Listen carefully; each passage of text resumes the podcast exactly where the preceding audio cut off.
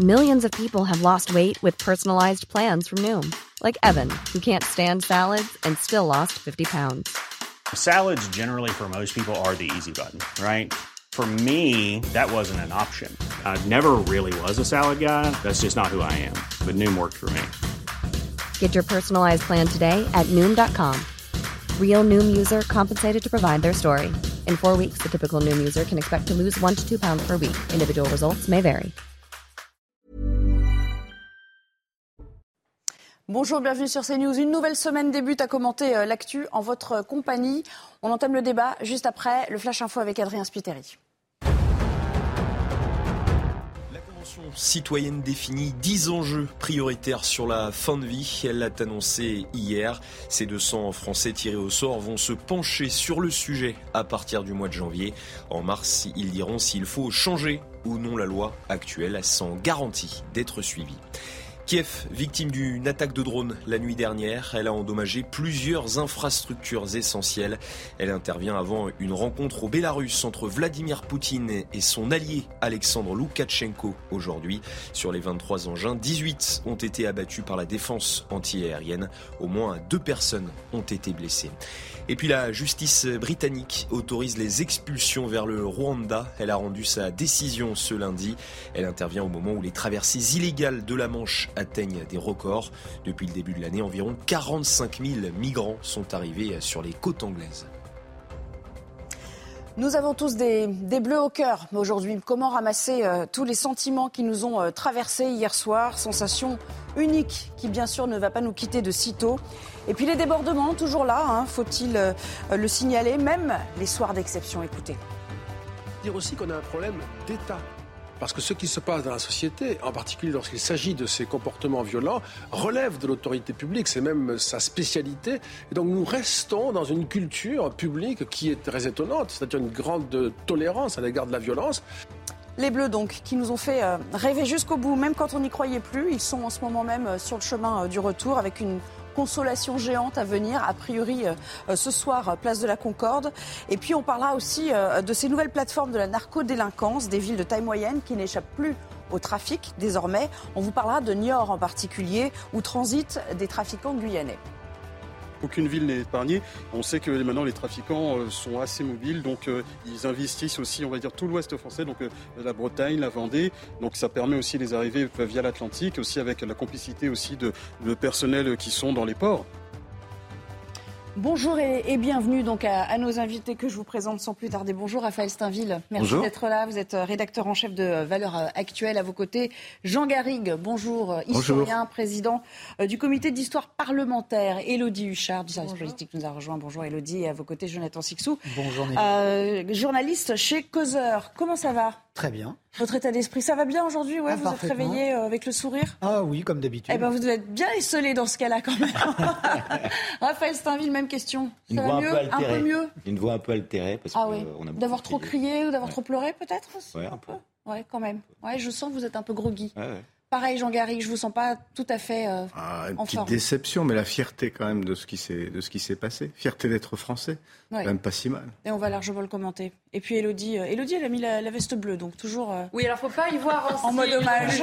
Je, je suis plutôt comme Jonathan Sixou, j'ai pas été, euh, voilà, je suis pas trop déprimée, je suis désolée. D'accord, alors nous n'en parlerons pas, du moins pas tout de suite.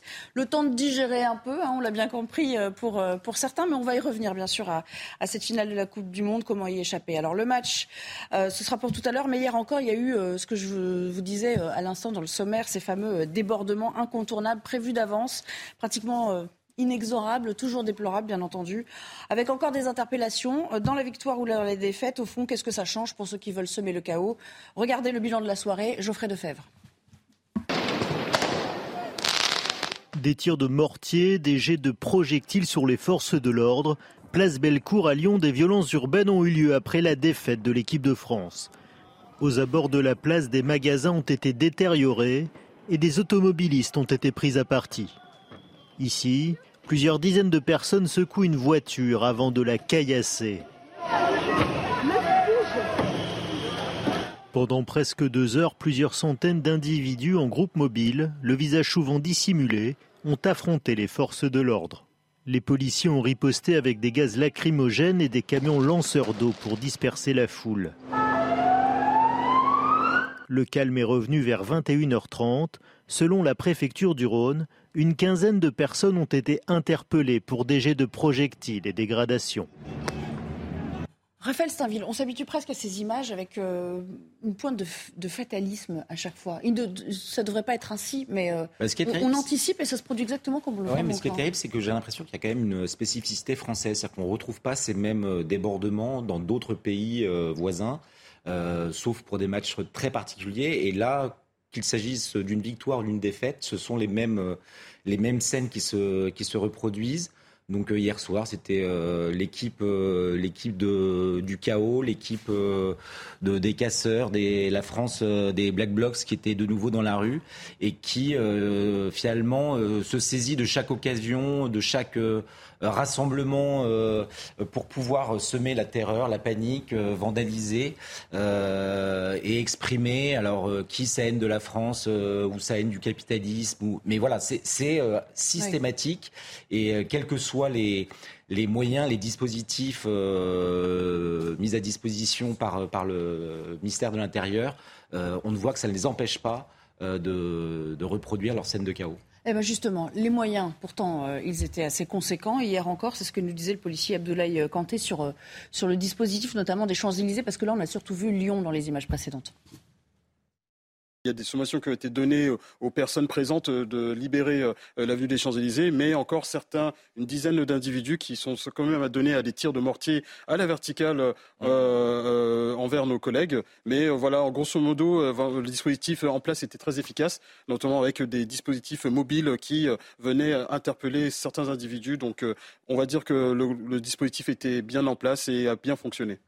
Jonathan Sixou, on apprend match après match, enfin, dans cette compétition, on a tenté de rectifier le tir, ça a plus ou moins marché, mais bon voilà, euh, le nombre euh, sur la masse, euh, sur le nombre général, il y a toujours des interpellations, même si voilà, au, final, les dégâts étaient de moindre gravité, peut-être parce que le travail des policiers a été euh, admirable. C'est encore plus inquiétant. Ça veut dire quoi si le dispositif n'avait pas bien fonctionné?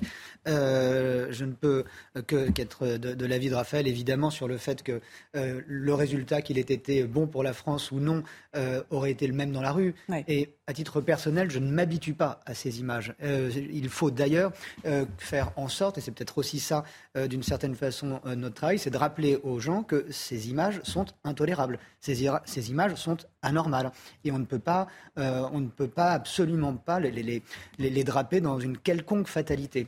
Euh, S'il y a un dispositif, comme c'était le cas hier, très important, de forces de l'ordre, de policiers et de gendarmes, et qu'il a bien marché, nous dit-on, et qu'on arrive à ce type de, de résultat, c'est qu'il y a peut-être un problème de méthode à ce moment-là, peut-être qu'il y a un problème de méthode et qu'il faut essayer de réfléchir une autre façon de contenir ces gens qui ne sont rien des supporters, qui, qui sont des casseurs, qui profitent de la moindre occasion pour euh, semer le, le, chaos dans, dans, la rue et dans, le, dans l'espace urbain quel qu'il soit, parce que ça atteint même des, des zones périurbaines qui n'étaient absolument pas habituées à, ce type de, de, spectacle. Et euh, par exemple, les, les, forces de l'ordre ont ordre de, de, ne pas aller au contact, comme on dit, pour ne pas qu'il y ait de blessés, et euh, on laisse la rue assez à, casseurs, les forces de l'ordre, dans le cas, c'est le cas à Lyon, je crois, ont, utilisé des canons à eau. Euh, ça permet de disperser un peu quelques troubles faits, mais euh, vous n'atteignez pas, le fond du compte. Non. Alors, je ne souhaite pas évidemment des, face-à-face meurtriers, sanglants, tout ce que vous voulez, mais dès lors que la rue est systématiquement le cadre euh, de, ces échauffourées, il est peut-être utile que les forces de l'ordre puissent rétablir l'ordre à un moment ou à un autre. Justement, on n'ose pas réprimer, c'est un peu le signe de, de l'aveu d'une impuissance. C'est exactement le sentiment de Dominique Régnier, qui est directeur général de Fondapol et qui était notre invité. Nous avons une, grande difficulté à, régler les problèmes de, violence, alors de violence euh, physique, de violence dans la rue, de destruction des biens, euh, de risque pour les personnes. Euh, mais ça veut dire aussi qu'on a un problème d'État. Parce que ce qui se passe dans la société, en particulier lorsqu'il s'agit de ces comportements violents, relève de l'autorité publique, c'est même sa spécialité. Et donc nous restons dans une culture publique qui est très étonnante, c'est-à-dire une grande tolérance à l'égard de la violence, et qui vient au fond se révéler dans son, dans son impuissance. Nous n'osons pas réprimer, nous n'osons pas punir. C'est ça le vrai problème, Jean Garry? Vous êtes d'accord avec euh, ce qu'on a entendu tout à l'heure et euh, aussi Dominique Régnier à l'instant? Oui, oui, je suis d'accord avec, euh, Dominique, qui j'ai partagé beaucoup de plateaux à une certaine époque. Oui, on est dans une, impuissance publique qui alors et c'est là que je me, distinguerai un tout petit peu de ce, qui a été dit, me semble-t-il, est partagé par la plupart des grandes démocraties occidentales qui ont effectivement une forme de réserve par rapport à l'expression de, de, cette violence, réserve qui tient à ce que représentent les droits de l'homme, un certain nombre de valeurs pour, nous, pour nos sociétés euh, démocratiques, qui tiennent aussi à des traumatismes. Euh, en France, il y a eu le traumatisme de Malik Oussekine euh, en 1986 ou d'autres, événements qui, euh, qui pèsent sur la manière de conduire logistique de, de, de répression euh, policière, etc., justement de ne pas aller au contact. Bon. mais c'est vrai qu'il faut s'affranchir aussi de certains traumatismes et qu'il faut qu'en présence de phénomènes récurrents comme ça, de provocations euh, récurrentes, d'une culture de la violence qui, qui s'est instaurée dans un certain nombre de, de, de milieux, parce qu'il y a les Black Blocs, il y a des gamins des cités, il y a, il y a un peu de, il y a, il y a, des choses différentes qui parfois se, se fusionnent. Il y a eu au moment des Gilets jaunes aussi, des, des, des, gens qui ont profité du mouvement des Gilets jaunes pour faire preuve de violence. Ben, je crois qu'effectivement, il faut euh, modifier notre, notre culture par rapport à ça. Le comportement de l'État doit s'adapter maintenant donc, à, à, à cette violence. Donc vous dites quand même c'est pas une spécificité française, contrairement à, à Raphaël Steinville. Euh... Ouais. Je, je, je, il, il m'a semblé que parce que là que... Vous, nous, vous nous faites un panorama Alors, des différentes forces oui, en présence. C'est très français quand même. Euh, oui, mais ce que euh, je veux vous dire, c'est que si on regarde un petit peu ces dernières années, il y a eu par exemple en Allemagne, euh, aux Pays-Bas, j'ai le souvenir comme ça de Black Bloc, de groupes qui, qui polluaient euh, des manifestations qui par ailleurs auraient pu être pacifiques. Oui, ou, Black Bloc c'est international. Juste, ou juste corporatives. Vous voyez. Donc moi je pense qu'il y a un phénomène qui gangrène l'ensemble des démocraties, qui est un phénomène spécifique à la France pour des tas de raisons, y compris euh, sans, sans, sans, se voiler la face, parce oui. qu'il y a une, une, une, culture de la violence qui vient des cités et qui a une surimmigration euh, bon, euh, euh, qui, qui, tient à notre culture, à notre passé colonial, etc. Moi, je suis d'accord pour, pour le dire, hein, mais je veux dire que voyons qu'il y a, euh, c'est ce que là-dessus que je pense que, que, que Dominique Régnier veut, veut marquer le, les choses. Il y a une dans les démocraties une, une, difficulté à gérer justement cette. cette Allez, violence. un contre-argumentaire très rapide, Jonathan Sixou, puis Raphaël Steinville, parce que c'est là-dessus que vous différez le plus tous les deux. La confusion, enfin la, la, la, la mauvaise interprétation qu'on pourrait peut-être faire en général, c'est de penser qu'une démocratie est faible. Or, une démocratie n'est en rien incompatible avec la fermeté. Et je pense qu'une démocratie mature devrait être en mesure d'affirmer les principes démocratiques et la fermeté, parce que aussi, et par nature, une démocratie est un système faible qui a besoin de s'affirmer. Et euh, ce n'est pas forcément, euh, ça passe pas forcément par de la force physique, mais il y a une façon ou une autre de réaffirmer la force de la démocratie. Le dernier mot, Raphaël Steinville, pourquoi on est si timoré dans la répression? Est-ce que ça tient à Malik Oussekine ou Alors, euh, non, mais, effectivement, mais effectivement, effectivement, il y a un vrai syndrome et euh, les, le pouvoir public aujourd'hui a, a, toutes les peines du monde à envisager cette confrontation et à aller plus loin et à réviser ces, ces procédures d'engagement euh, lorsqu'il y a des, des, des, des, défiances comme ça dans, dans, la rue.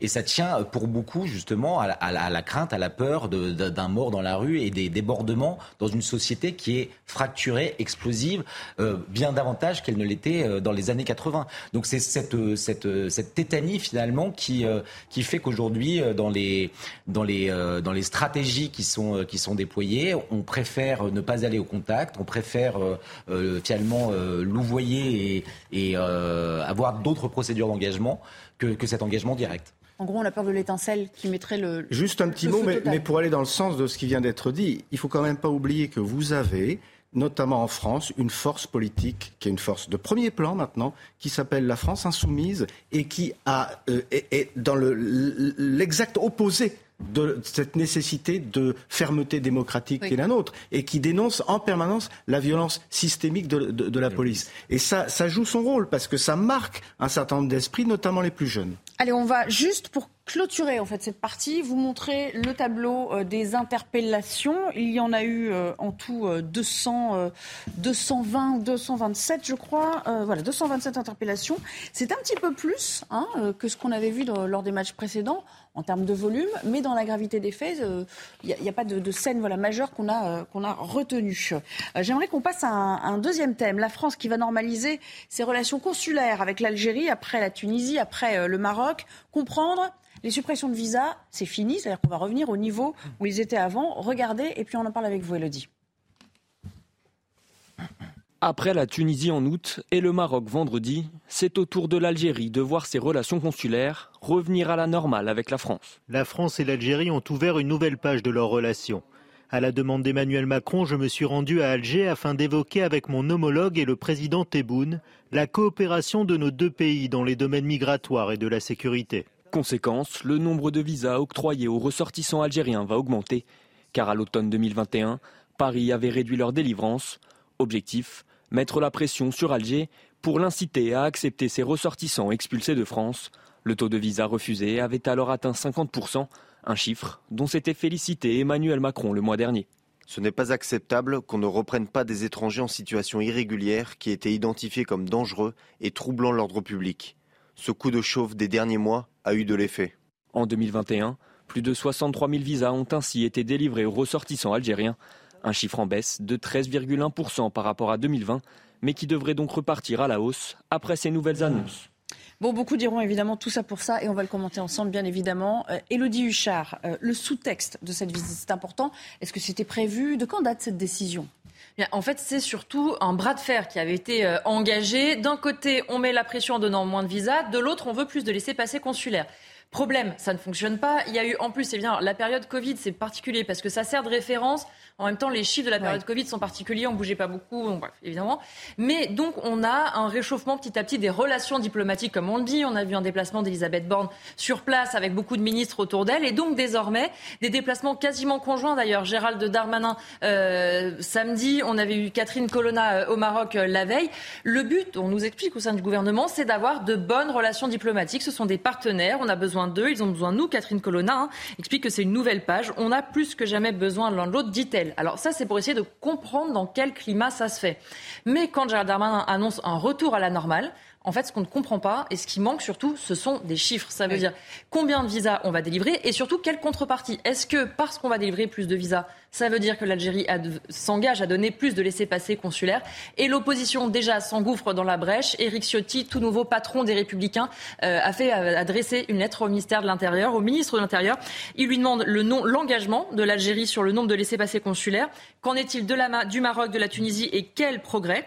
Quel niveau de hausse? Et est-ce qu'on est à un retour au minimum sur les chiffres qu'on avait euh, avant le Covid? Parce qu'effectivement, il y a de la com du côté de Gérald Darmanin, mais l'opposition a bien vu qu'il manquait quand même globalement globalement l'essentiel. Quel est le rapport de force? Est-ce qu'on est gagnant ou pas? C'est un échec total euh, ou c'est euh, le signe d'un espoir que peut-être ils vont euh, se conformer à ces demandes de laisser passer consulaire? En fait, c'est assez sidérant, c'est-à-dire que dans cette annonce de Gérald Darmanin, on a l'impression que sa loi immigration a déjà été passée, qu'elle aurait produit des résultats, que la fermeté affichée euh, l'aurait euh, emporté et que dès lors on pourrait assouplir euh, les, les, règles en vigueur jusqu'à présent. il faut bien réaliser que sur les chiffres qui ont été annoncés et les, 63 000 visas qui étaient accordés en 2021, l'État français et Gérald Darmanin et Emmanuel Macron s'étaient engagés à un tournevis et promettaient 50% de visas en moins. On, l'a vu dans les chiffres, ce n'était que 13% en moins. Après, s'agissant des laissés-passer consulaires, et là, c'est très intéressant. C'est-à-dire qu'aujourd'hui, selon nos informations, euh, euh, les, ambassades, les services algériens ne répondent à aucune demande de, l'État français, des, préfectures, lorsqu'il euh, il s'agit de pouvoir obtenir un laissez-passer consulaire. Donc, on voit que l'enjeu aujourd'hui, il est beaucoup, c'est beaucoup moins un problème d'immigration que le problème de gaz, qui fait qu'aujourd'hui, on, on cède finalement euh, à l'État algérien qui a compris euh, tout l'avantage qu'il pouvait tirer de la solution et de la crise euh, ukrainienne. Dominique Régnier, il parle carrément de capitulation. Ah bah. Encore lui. Hein. on va l'écouter. Je, me tourne vers vous. J'ai cherché, peut-être que nous aurons des informations là-dessus. Je ne vois pas à ce jour la contrepartie. Quels sont les efforts faits par ces trois pays du Maghreb, qui sont des pays historiquement liés à la France. Tunisie, Maroc donc, et Algérie. Et Algérie, merci. Euh, des pays historiquement liés à la France, d'où viennent beaucoup de, nos immigrés, mais qui ont aussi, euh, dans une relation équilibrée avec nous, des, devoirs et des obligations. Si nous ne pouvons pas expulser vers ces pays les citoyens qui viennent de ces pays et qui n'ont pas un comportement approprié ou qui n'ont pas le droit de, de, de, séjourner en France parce que ces pays-là refusent de les, reprendre, c'est un, une capitulation. Il faut absolument que nous ayons la possibilité d'expulser mhm. les immigrés qui, qui n'ont pas à être ici ou qui ont un comportement qui ne leur permet pas de rester. Si nous ne faisons pas cela, c'est encore un aspect de notre souveraineté qui s'en va. Alors, Jonathan Sixou, effectivement, Catherine Colonna est au Maroc Mmh. euh, vendredi. Elle dit voilà, il faut redéfinir notre partenariat pour les 10, 15, 20 ans à venir parce que on doit voir ça comme euh, le début d'un partenariat dans, dans- dans l'ère moderne. C'est le, c'est le terme qu'elle a employé. Mais comment on peut redéfinir ce partenariat si les prérequis ne sont pas remplis, en fait? C'est ça la vraie question. A- Avant de vous répondre, Nelly, je voudrais juste euh, faire une remarque. C'est très intéressant d'entendre Dominique Régnier tenir ce type de propos. Sur la que de- capitulation? Exactement, d'employer le terme de capitulation parce que Dominique Régnier n'est pas quelqu'un qui, tout au long de sa vie et de sa carrière, s'est illustré par euh, un extrémisme en quelque dans une mesure que dans quelques domaines que ce soit. Et euh, c'est c'est son, son propos. Donc, il se range à la notion d'échec. Ben, euh, d'échec ou du moins de faiblesse. Euh, on parlait en, en parlant de- des caisseurs de, de- de force et faiblesse. Là, on est dans l'illustration parfaite de la faiblesse de notre État et de notre système euh, politique. Il y a environ 7000 Algériens qui sont sous le coup euh, d'une OQTF actuellement en France. Vous imaginez bien que si Gérald Darmanin avait obtenu ne serait-ce que 20% de retour de d'exécution de ces OQTF, il aurait commencé par ça dans la presse ce matin. Or, il n'en est absolument pas question. Et, et donc, c'est évidemment une capitulation. Après, on peut inventer d'autres mots euh, si euh, nécessaire. La situation, elle est euh, grosso modo la même avec le Maroc. Les enjeux ne sont pas les mêmes parce que le, Maroc, de fait, ne nous livre pas de gaz. Jean Garrigue, est-ce que ça va créer un nouvel appel d'air Euh, En gros, euh, bah, allez-y. euh, voilà, il n'y a pas de conditions, donc euh, ça, va, ça va inciter encore plus au voyage. euh, voyage aller.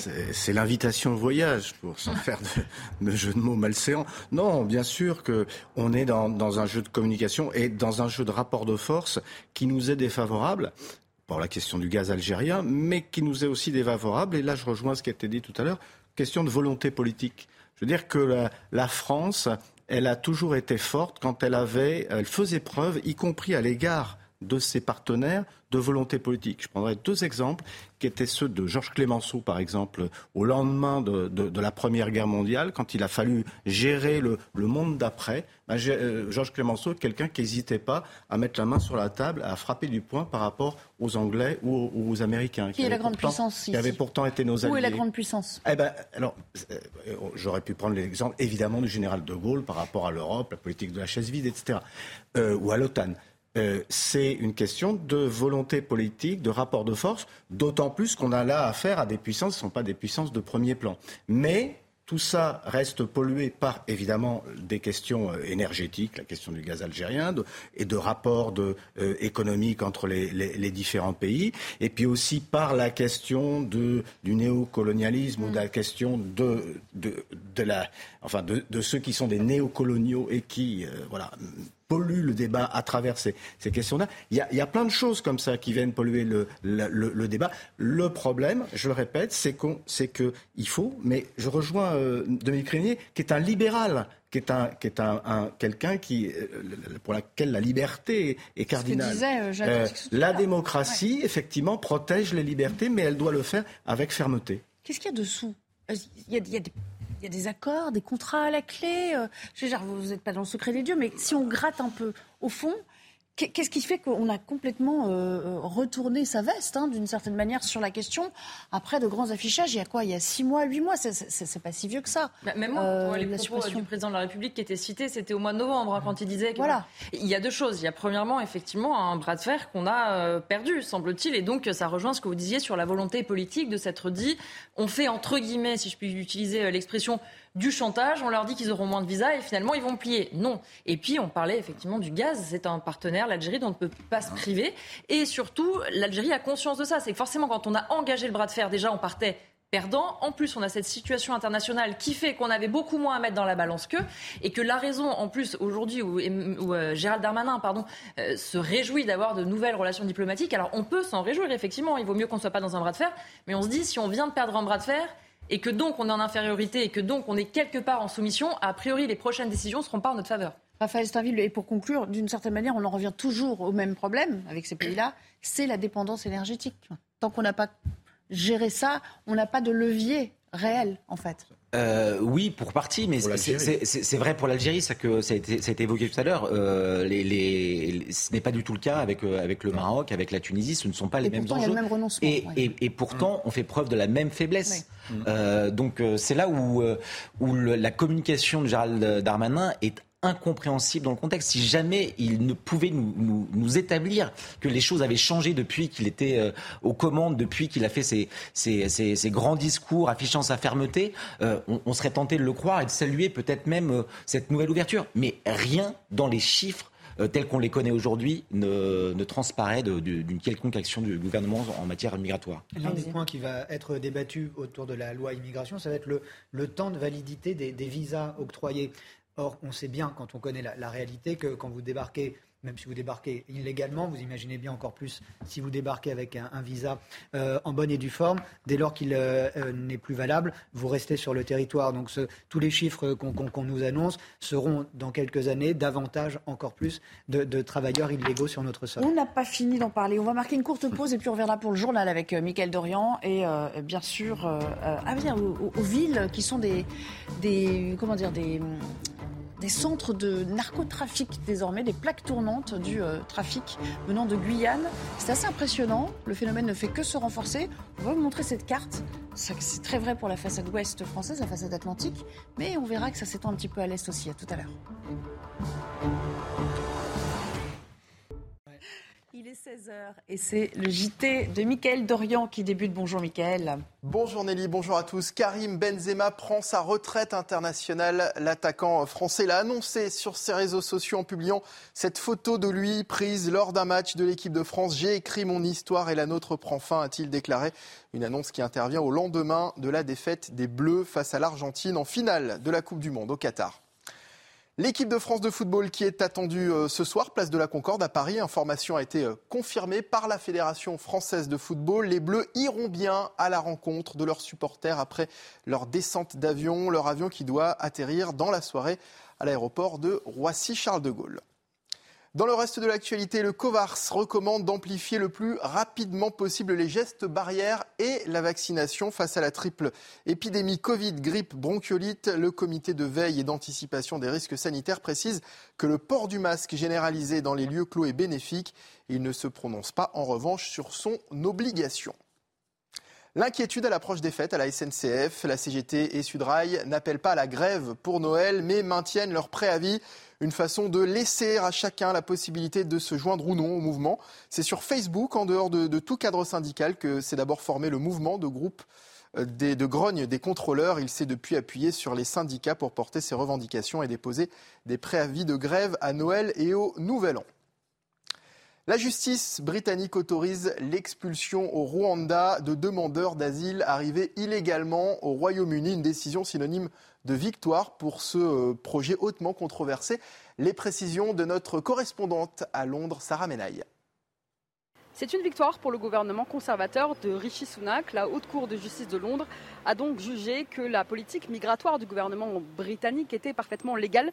Je cite, la Cour a conclu qu'il est légal pour le gouvernement de mettre en place des dispositions pour envoyer des demandeurs d'asile au Rwanda et que leur demande d'asile soit examinée au Rwanda plutôt qu'au Royaume-Uni. Victoire du gouvernement, défaite des différentes associations qui avaient porté l'affaire eh devant les tribunaux britanniques, notamment Justice for Calais, différentes associations de défense de ces migrants qui ont donc perdu aujourd'hui. Le gouvernement de Rishi Sunak va poursuivre sa politique migratoire.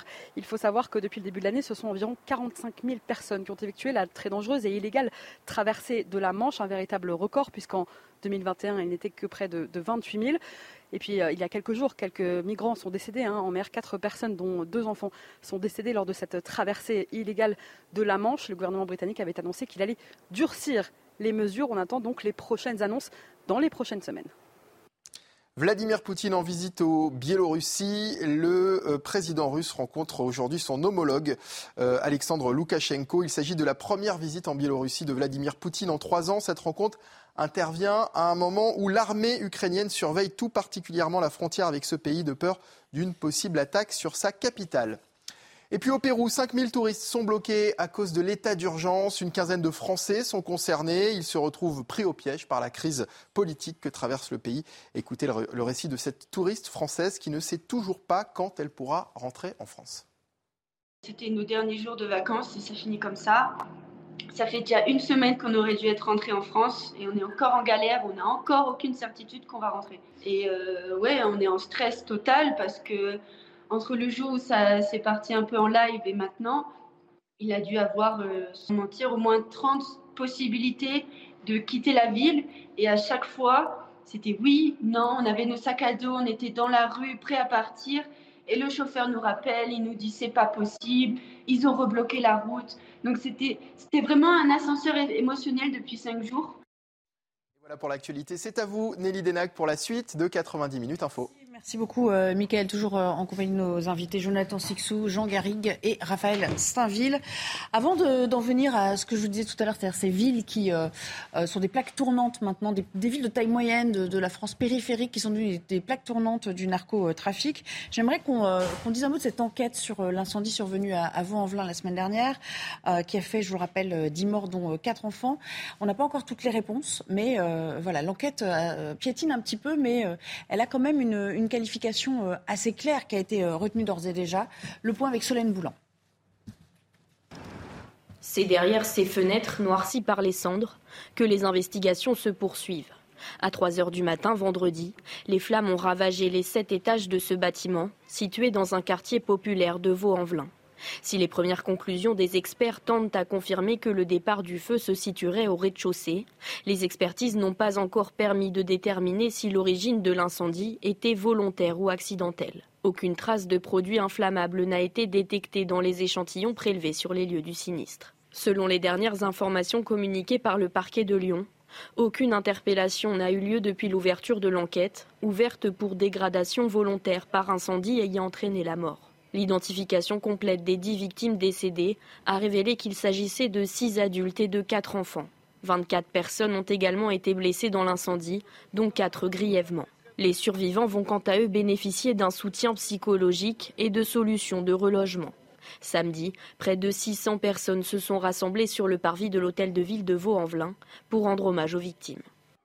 Jean Garrigue, ça va être une enquête compliquée Hein, mais euh, d'ores et déjà, il y a des choses qui interpellent quand même sur le lieu de départ du feu, sur ce qui se pratiquait aussi dans les environs. Ce serait terrible si on apprenait qu'à la base, à l'origine de tout ça, il y a euh, des trafiquants, euh, qui se livrent à, voilà, à des choses dangereuses. Bah, Vaux-en-Velin de, j'allais dire de sinistre mémoire, mais vous vous souvenez, c'est très longtemps, il y a 30 ans de ça, il y a eu des émeutes qui avaient presque lancé un petit peu la question des, quartiers, justement, la question des, banlieues à l'époque. Et il est très vraisemblable que euh, le narcotrafic, justement, soit, une des, une des peut-être pas la cause de, l'incendie, ça, on n'en sait rien, mais en tout cas, euh, euh, qui, qui, est là des centres de, de narcotrafic. C'est, ça me paraît très, très, très, très vraisemblable. Bon, après, je pense que là, il faut d'abord déplorer toutes les vies qui, qui sont parties.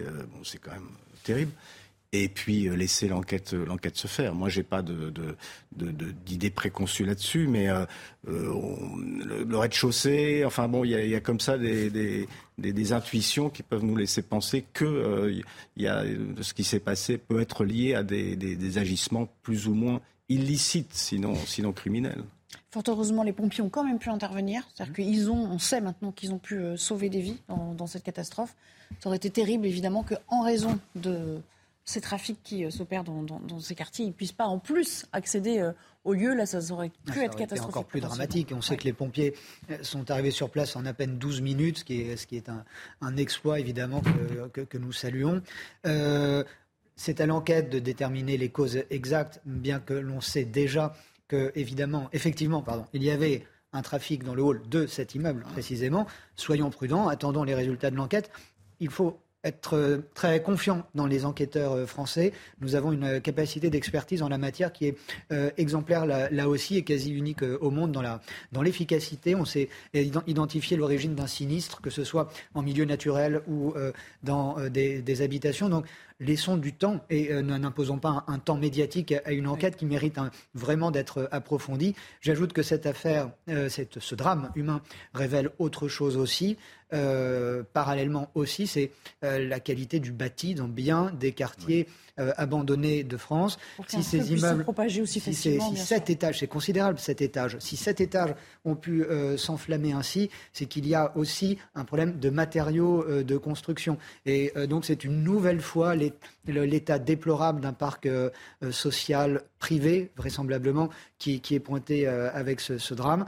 Malheureusement, là aussi, on a l'impression que nos, commentaires se répètent. Heureusement, ces drames ne sont pas aussi fréquents que ça, mais ils arrivent régulièrement. Et tout n'est pas fait parce que aussi ça, ça ne dépend pas à chaque fois d'une municipalité, ça, ça, ne dépend pas toujours de l'État, on ne peut pas tout demander à, ces édiles et donc ça prend du temps et parfois rien n'est fait aussi.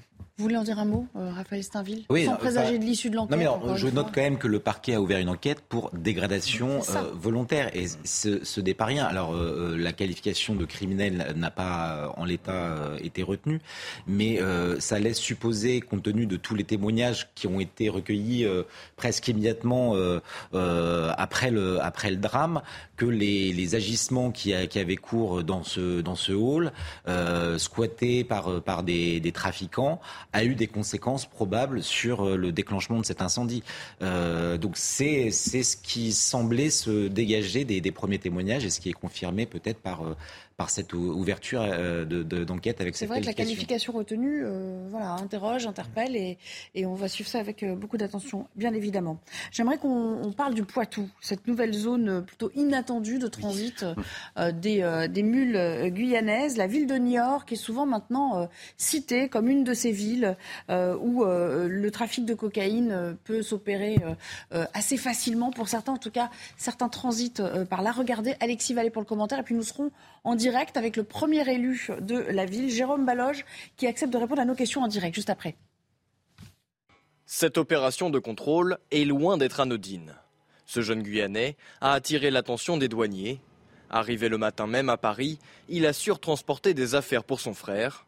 Mais les douaniers le suspectent de dissimuler des stupéfiants. À Niort, il y a une forte communauté euh, sur une amour guyanaise donc euh, depuis le début de l'année, nous avons effectué euh, plusieurs saisies de, cocaïne sur euh, des personnes originaires de ces régions-là.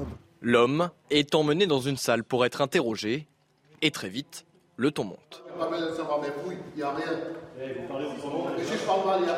Il y a quoi? Ça s'appelle le respect. Niort est devenu une plaque tournante du trafic de cocaïne en France.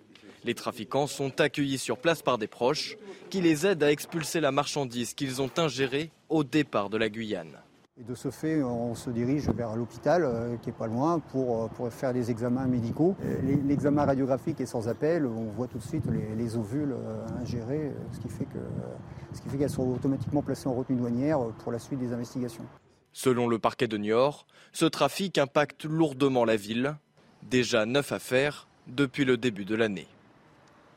Bonjour Jérôme Baloge, merci d'être avec nous. Je rappelle que vous êtes le euh, maire divers centres de, euh, de Niort. Alors euh, j'imagine que le terme, ce terme de plaque tournante, ça ne doit pas trop vous, vous aller, mais tout au moins, il y a quand même un phénomène de l'ordre du réseau. Il y a un réseau à Niort qu'il va falloir démanteler et qui est peut-être déjà en cours de démantèlement. Est-ce que vous pouvez nous éclairer là-dessus, sur ces activités illicites?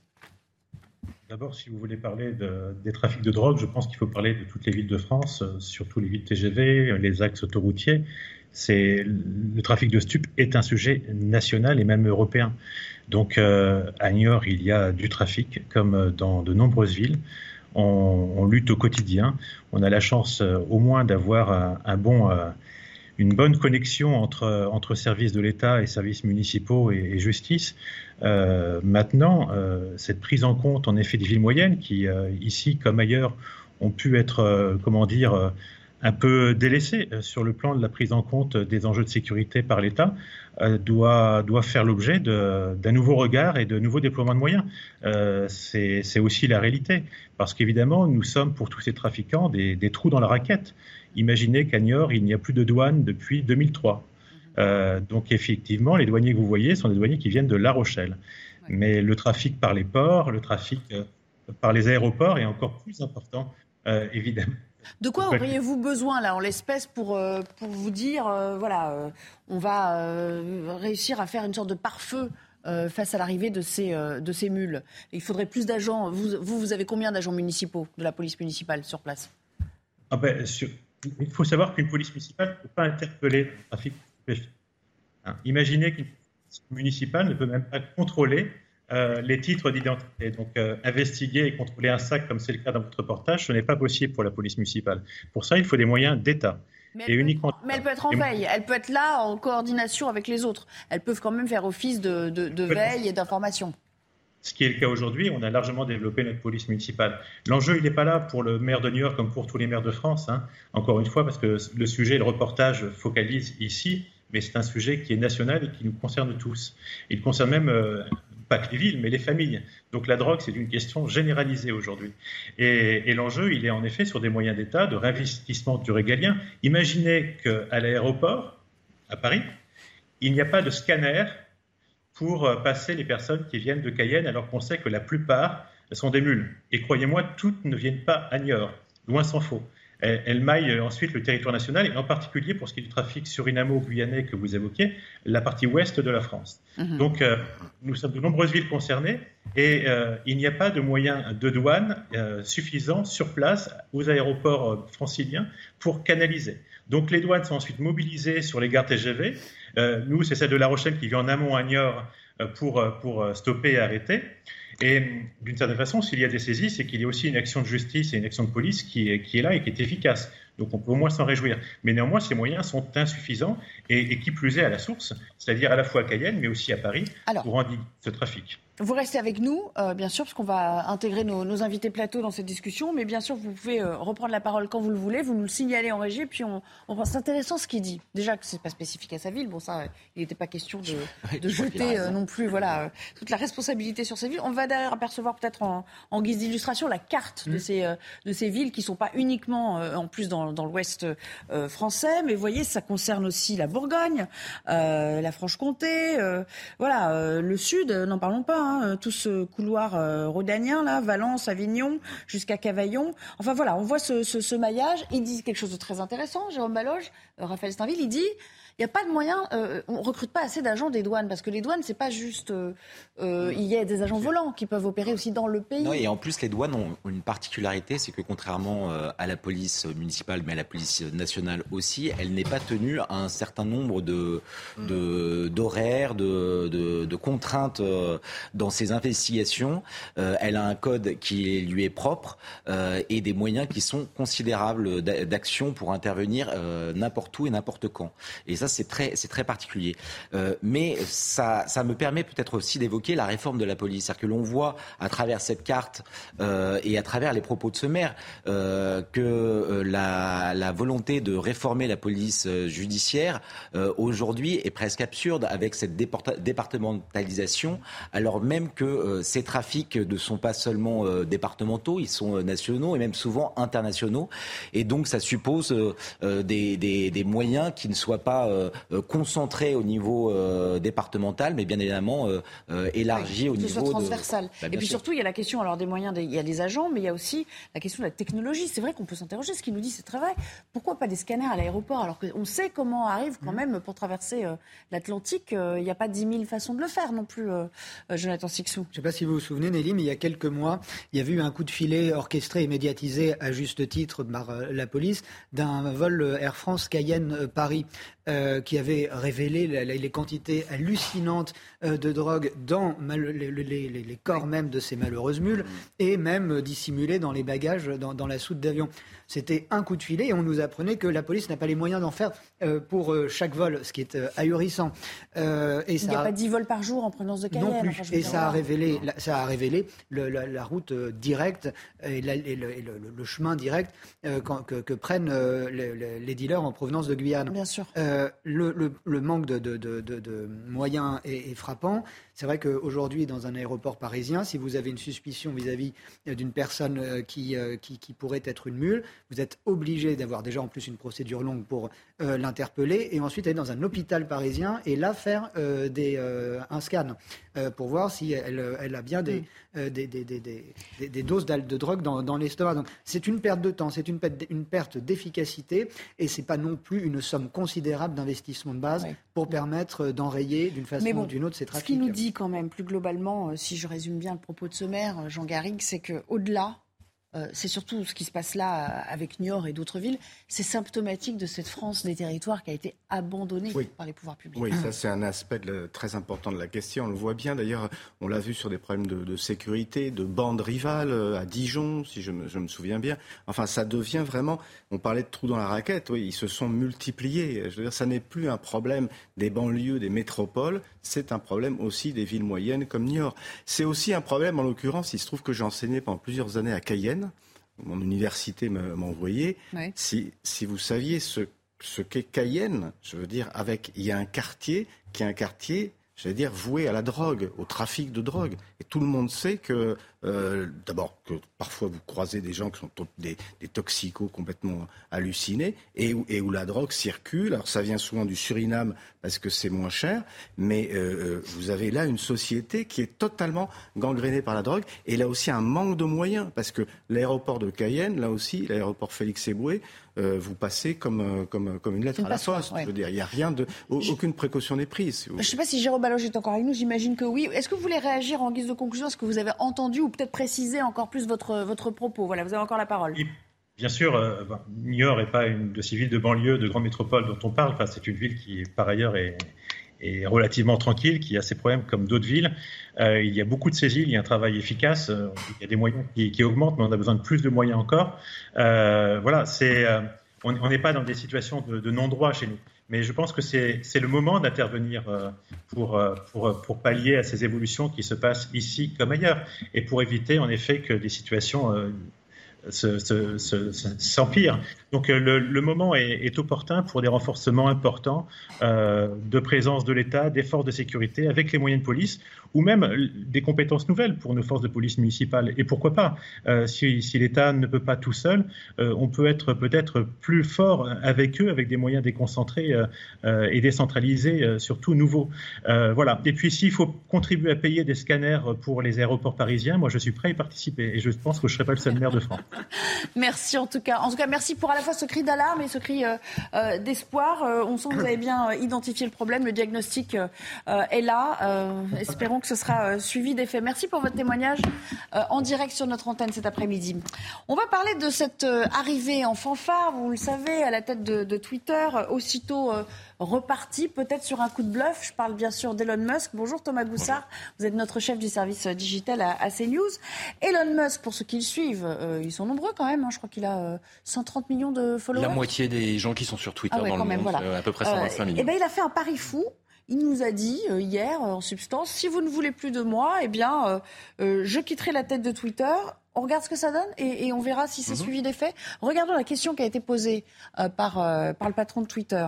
Euh, Est-ce que je dois partir comme il dit as head of Twitter. Donc la, la, la, précision est importante parce qu'il a toujours, euh, il possède toujours Twitter, mais euh, euh, le président quoi.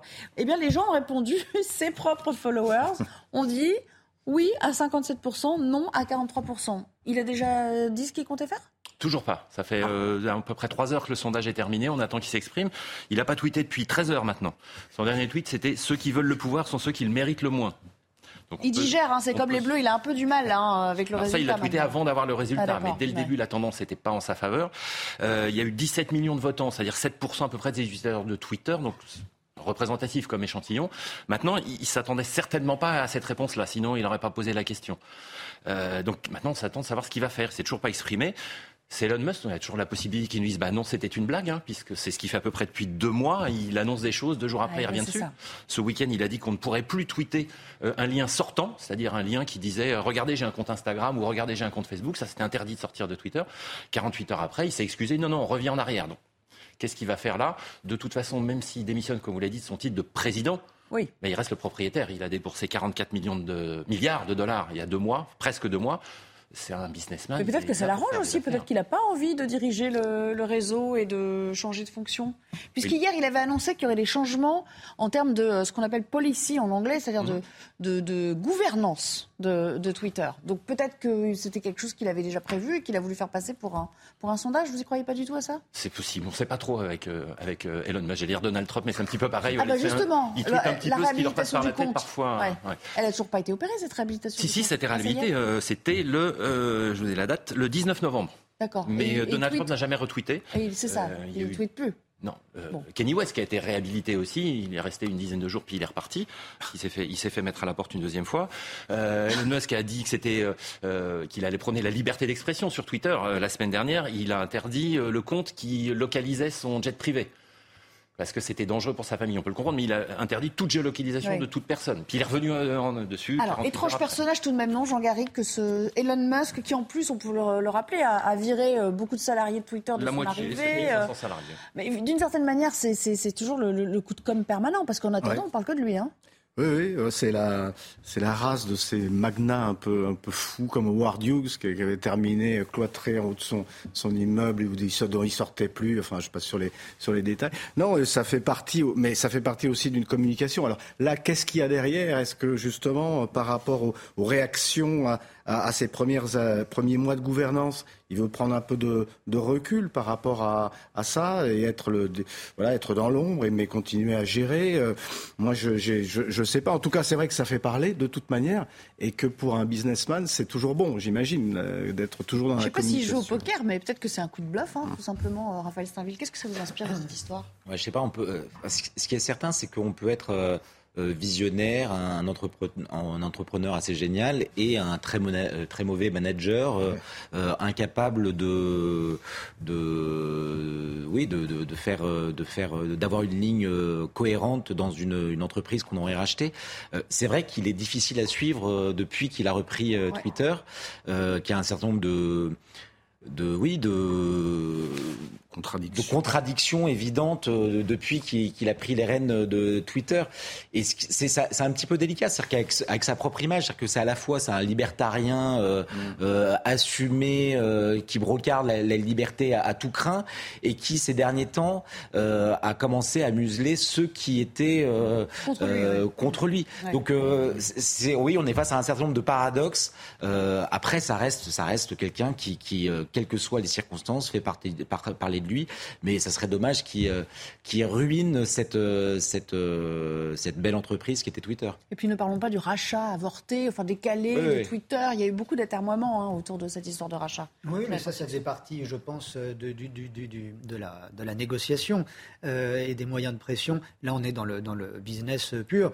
Les personnages fantasques tels que ce monsieur ne me font sourire et alimentent une vie euh, internationale ou médiatique qui est euh, en soi assez plaisante, d'autant que les enjeux selon moi, ne sont pas considérables pour, pour nos libertés euh, individuelles. Là, en revanche, où je suis plus prudent, et il y a beaucoup moins de, publicité qui est faite autour de ça, c'est tous les investissements que les GAFAM font en matière d'armement et de, de, de, transhumanisme également. Et je pense que là, il y a un vrai sujet que je vois un peu moins dans, dans des rachats de, réseaux sociaux. La vraie question, fond, c'est est-ce que ça lui a fait gagner des followers euh, Vous avez regardé s'il avait gagné des followers depuis Non, parce qu'entre 125 millions ou 126 millions, ça changerait pas grand-chose. Mais euh, non, il a 122 millions. 122 millions. Combien? 122 millions. Bon, il a C'est quand même la moitié des, gens qui sont sur Twitter dans le monde, hein, puisque c'est 250 millions d'abonnés Twitter. De d'adhérents, enfin, de, de followers. De tweetos. De tweetos. De tweetos. Et donc, il y en a combien qui ont voté? 17 ou 18 17 millions, et des poussières, 17 millions et demi environ. Affaire à suivre, je vous le dis. C'est pas, c'est pas 8 très conséquent. Euh, plus. C'est pas, bah, pas, pas un exemple de démocratie qui fonctionne euh, à, à non, régime. Hein. Mais ils avaient que 10 heures pour réagir. Il y a des gens qui vont pas sur Twitter tous les jours non plus, qui reçoivent pas toutes les alertes donc ils sont pas forcément. Oui, le, sondage a duré 11 euh, heures. Oui, c'est ça. bon, affaire à suivre. Ce qu'on pourrait attendre quand même, malgré tout, il y a un vrai problème sur Twitter. Il suffit d'en être et d'y être pour voir qu'il y a un problème de désinformation, de complotisme, d'extrémisme, etc. Alors, euh, moi, je ne veux pas vivre dans, dans, euh, un monde stalinien, mais je veux dire qu'il y, a du travail à faire quand même. Allez, on va suivre ça avec attention. Vous reviendrez quand il aura pris sa décision et on commentera à ce moment-là. On va revenir évidemment à à, la défaite, j'ai failli dire la victoire, aïe, aïe, de l'équipe de France euh, hier, mais euh, on a tous un petit peu euh, gagné. On a gagné et eux ont gagné notre amour et notre connaissance éternelle, ça c'est sûr. Ils sont en ce moment dans l'avion de retour de, de Doha, atterrissage prévu autour de 19h30, 20h. Nous serons là, évidemment, pour commenter tout cela tout à l'heure. On est de retour pour le débat. Ce sera juste après le Flash Info avec Adrien Spiteri à nouveau.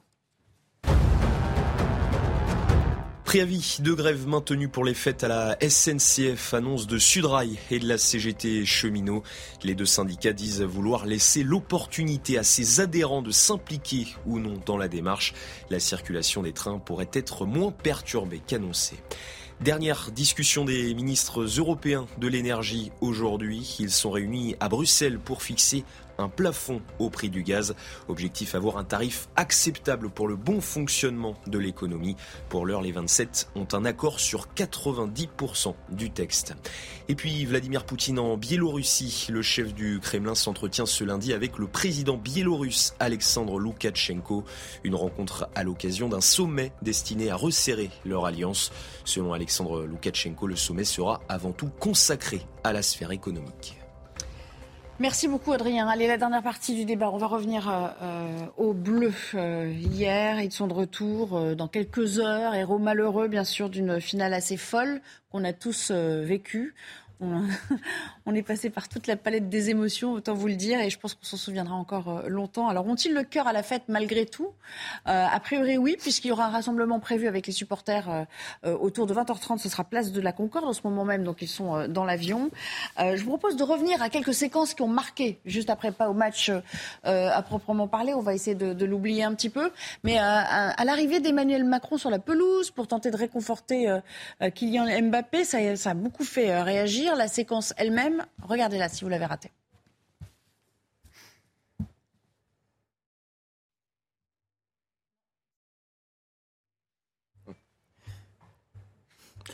Alors là, euh, on vous a un peu dévoilé la suite. Karim Benzema qui prend sa retraite internationale. Moi, j'aimerais qu'on s'intéresse d'abord à Emmanuel Macron qui nous disait euh, il n'y a pas de politisation euh, du sport. Au fond, est-ce qu'il a fait l'exact inverse hier? Regardons si c'est possible. Vous avez fait rêver des millions de Françaises et de Français jusque-là, et encore aujourd'hui, ils ont vibré. Et vous avez fait rêver des milliards de gens qui ont regardé ce match. Parce que vous avez fait du grand football et du grand sport. Les leçons, vous les tirerez. Il y aura sans doute des regrets après ce match. Je voudrais qu'il y en ait deux qui n'aient pas trop de regrets. S'il vous plaît. Écoutez-moi bien. Jamais vous êtes une très grande équipe. Parce qu'il n'y a, je pense, aucune autre équipe qui pu faire ce que jusque-là et qui aurait pu remonter à deux reprises et être à deux doigts de la gagner. Après, quand il manque un truc, dans la vie, c'est pareil, c'est le foot, c'est le c'est le sport. Ça, vous y pouvez rien. Mais vous avez eu le cœur, la faim, l'envie et le talent d'y aller. Rien pour ça, je voulais venir vous voir pour vous dire merci. Et vous avez fait rêver des Françaises et des Français qui en ont besoin. Donc merci à vous. Merci à celles et ceux qui vont peut-être arrêter le maillot après ce match. Il y en a plein qui sont très jeunes, qui vont en faire beaucoup d'autres, plus que moi comme président, dites-vous bien. Donc vous allez en gagner des autres parce que vous avez une expérience embarquée qui est dingue. Oui, il dit un peu tout ce qui lui passe par la tête, hein, y compris ah, celles et ceux. Bon, personne ne lui demandait. Hein. Surtout ceux hein, sur le terrain. Bah, il est tellement habitué au discours inclusif que c'est savoureux. Euh, celles et ceux qui quitteront le maillot, c'est quand même cocasse. Certains ironisé en disant c'est le 12e euh, homme de l'équipe. Euh, il était toujours là. Il en fait trop pour vous? Bah, Bien sûr. Que, le chef de l'État soit amateur de foot, euh, c'est une chose, et tant mieux pour lui. Et, c'est très bien qu'il euh, puisse, en tant qu'amateur et chef de l'État, profiter euh, de, son rôle et de sa passion pour aller supporter l'équipe nationale. Il n'y a rien à dire. Hein. Qu'il en fasse trois, c'est pas ça qui me choque. Je ne fais pas de ceux qui partie de ceux qui pointent le, bilan carbone ou les zéros d'un billet d'avion, dès lors qu'il s'agit d'une représentation, si vous voulez. Évidemment qu'on peut après chipoter, mais à titre personnel, je ne suis pas de, cela. Euh, mais après, c'est tout le cinéma autour. Euh, qu'un président aille soutenir encore une fois une équipe nationale, c'est une chose. Qu'il reste euh, dans, les loges et dans les vestiaires, c'est une chose. Qu'il soit suivi dans les loges et dans les vestiaires par une caméra, pourquoi pas, mais qu'il se mette en scène sur la pelouse, qu'il se mette en scène dans les vestiaires. Là, on atteint un, degré de, de, Oui, il en fait trop, c'est une évidence absolue. Oui, parce que là, on a droit à la séquence in extenso. Effectivement, euh, on a eu aussi la séquence sur la pelouse avec Kylian Mbappé. Ça dure, ça dure, ça dure. Euh, mm. Voilà, il y a eu ces commentaires sur Twitter. Euh, la gauche, alors, s'en donne à cœur joie. Je vous propose de prendre peut-être connaissance des, des tweets de l'opposition. On en a recueilli quelques-uns. Vous ne serez pas forcément d'accord avec eux, mais peut-être avec l'esprit. Voilà, c'est Sandrine Rousseau qui a lancé les hostilités en disant la gênance Emmanuel Macron. c'est ce que c'est la gênance. Ça, n'est pas un mot français hein, pour Sandrine. Sandrine Rousseau pour faire euh, Manon Aubry, tiens, qui dit, elle, elle s'est fait un peu vilipender pour ça.